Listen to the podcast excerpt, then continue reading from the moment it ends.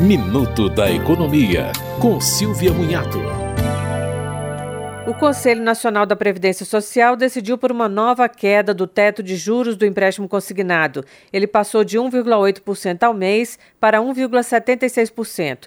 O teto dos juros do cartão de crédito consignado caiu de 2,67% ao mês para 2,61%. A queda acompanha a redução da taxa de juros básica da economia de 12,25% ao ano para 11,75%.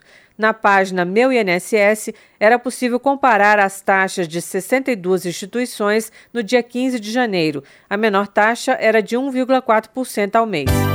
Você ouviu Minuto da Economia, com Silvia Munhato.